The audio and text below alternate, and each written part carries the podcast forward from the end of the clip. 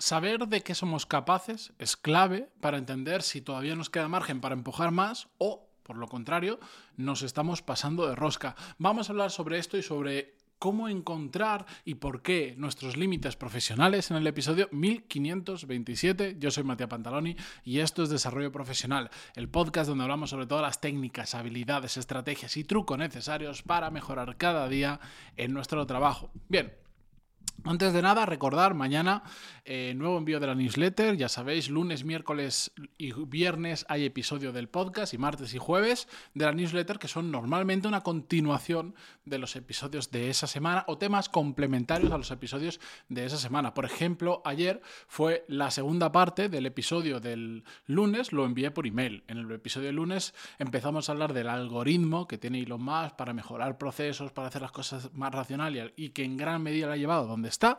Vimos los tres primeros puntos y el cuarto y el quinto, porque no entraban en el episodio, pues si no se hacía muy largo, lo vimos después en la newsletter. Desarrolloprofesional.com y os podéis apuntar para no perderos ninguno de los envíos. Dicho esto, a ver. Yo, en mi experiencia, y a mí lo que me gusta hacer es, eh, yo tiendo a explorar, a, estar siempre eh, explorando qué más soy capaz de hacer. Y lo hago a propósito. Siempre me esfuerzo un poco y siempre voy podríamos decirlo, el otro, el otro día me lo decía un amigo con una expresión muy clara, me decía, siempre vas un poco mm, pasado de rosca, siempre vas como un poco acelerado y quieres hacer esto y el otro, como mil cosas y vas con el día a tope, pero lo hago aposta, lo hago aposta porque yo me he dado cuenta, igual es mi manera de funcionar y no le tiene por qué funcionar a todo el mundo, pero a mí eso me ayuda a entender, a ver que voy a quitar el sonido que si no se escuchan cosas de fondo, me ayuda a entender dónde están mis límites y entender dónde están mis límites es lo que me permite saber si todavía tengo margen para hacer más cosas o por el contrario, he tocado un límite y me tengo que quedar ahí, me tengo que enfocar a hacer lo que estoy haciendo en ese momento y no puedo meter más proyectos o me he pasado del límite, me he pasado de rosca y por lo tanto, si sigo así, probablemente me voy a comer el burnout o va a empeorar la calidad de mi trabajo porque estoy haciendo tantas cosas, me he pasado del límite que las empiezo a hacer mal.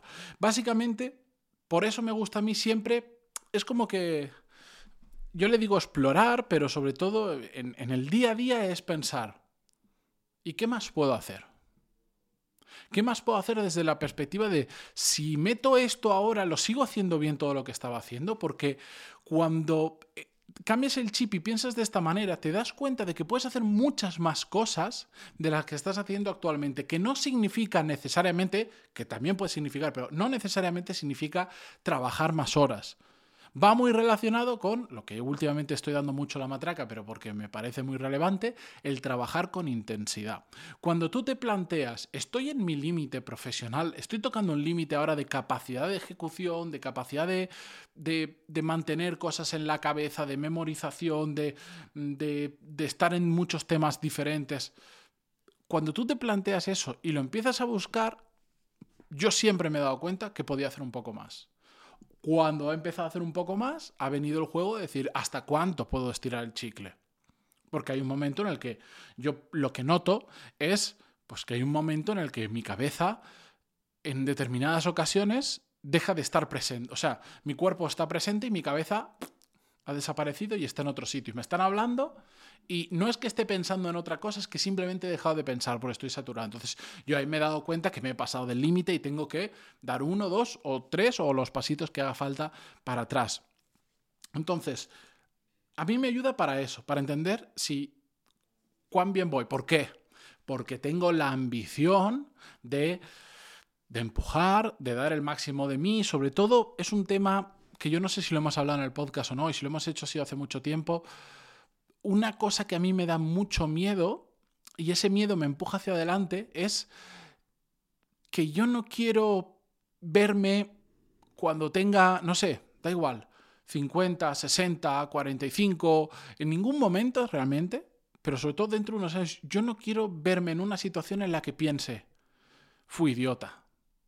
Cuando, cuando estaba en el en el auge, en el pic de mi trabajo, en el mejor momento por, edad, por conocimiento, por el entorno en el que estaba, por el hambre que tenía, por las ganas, por todo, no lo aproveché.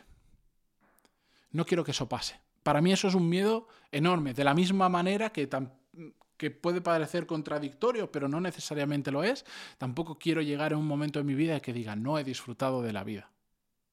Solo me he limitado a hacer cosas que no me gustaban para mi suerte, porque me lo he buscado, porque me lo he ganado, porque he tenido otro punto de suerte, por lo que sea, lo que hago me gusta mucho. Por lo tanto, es que es absolutamente compatible empujar las dos cosas a la vez. Pero son dos miedos que yo tengo, y especialmente el primero, que es el que me lleva a buscar el límite. Porque si yo sé qué es lo que me gusta y sé que, que no me quiero dejar nada por el camino, tengo que entender cuánto puedo seguir empujando.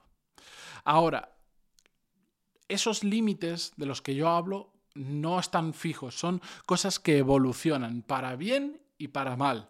Son como en diferentes áreas, yo muchas veces pongo la analogía de un músculo.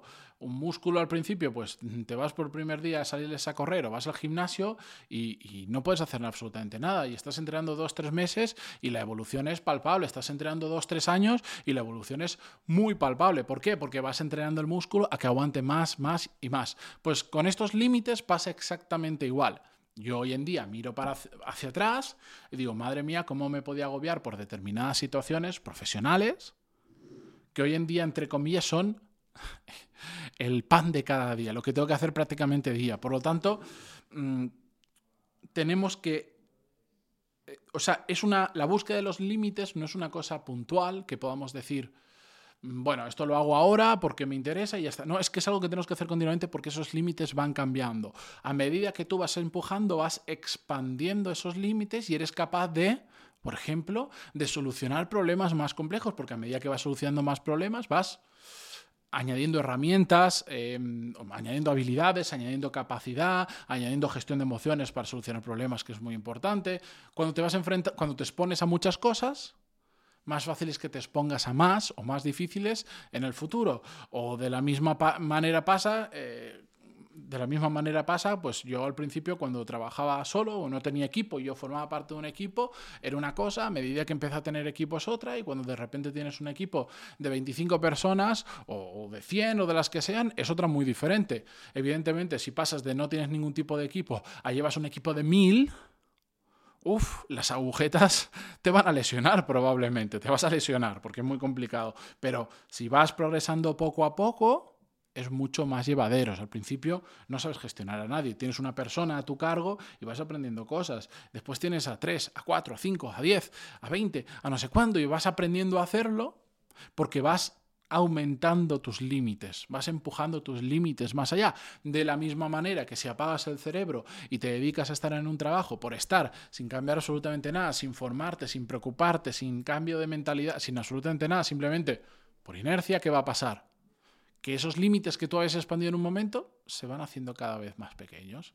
Por eso veis gente que teóricamente dices, ¿cómo puede ser si lleva 20 años trabajando en esto mm, que actúe de esta manera o que no sepa que no, pues es alguien que se ha acomodado probablemente y que sus límites han hecho tan pequeñitos que ahora una situación que las ves y dices, pero si eso se resuelve, se hace así así, les agobia, les bloquea y cunde el pánico y no sé cuánto. Entonces, esta es mi manera de enfocarlo, es mi manera de actuar, no necesariamente, o sea, no tenéis por qué compartirla si no tenéis la misma ambición o lo queréis hacer las cosas diferentes. Probablemente esto no lo habíais planteado, pero para mí yo creo que es un ejercicio interesante, independientemente de si tienes más o menos ambición, de si quieres empujar más o menos, que todos, los todos lo deberíamos hacer, porque me he encontrado en el 100% de las ocasiones que lo he hecho conmigo, que he trabajado, he ayudado a otras personas que me lo han pedido voluntariamente hacer esto, por ejemplo, gente de mi equipo y tal, y hemos hecho la reflexión, nos damos cuenta de que todos podemos hacer un poquito más. De la misma manera que si tú te vas al gimnasio y entrenas y, y vas con alguien que sepa de eso, Tú vas solo y dices, ah, pues yo cojo unas pesas de no sé cuánto. Y empiezas a hacer, uff, qué canso. Y vas con alguien que sabe y te va diciendo, no, la técnica mejora así, esto, no sé qué. Y de repente dices, ¿cómo puede ser que esté levantando más peso? O que te aprieta y dice, venga, que sí que puedes una más. Tú crees que no, pero dale otra más. Y dices, ostras, donde yo hacía 15, ahora hago 25, o hago 17, o 19. Y no ha cambiado prácticamente nada. Ha cambiado en que he entendido, antes yo creía que mi límite estaba aquí y me estaba cegando. Sé que mi límite está acá. ¿Vale? Pues es exactamente eso. Con este concepto os dejo reflexionar a vosotros. Muchísimas gracias como siempre por estar al otro lado. Y mañana, no, pasado mañana volvemos con un nuevo episodio y mañana con una nueva entrega de la newsletter que os podéis apuntar en desarrolloprofesional.com.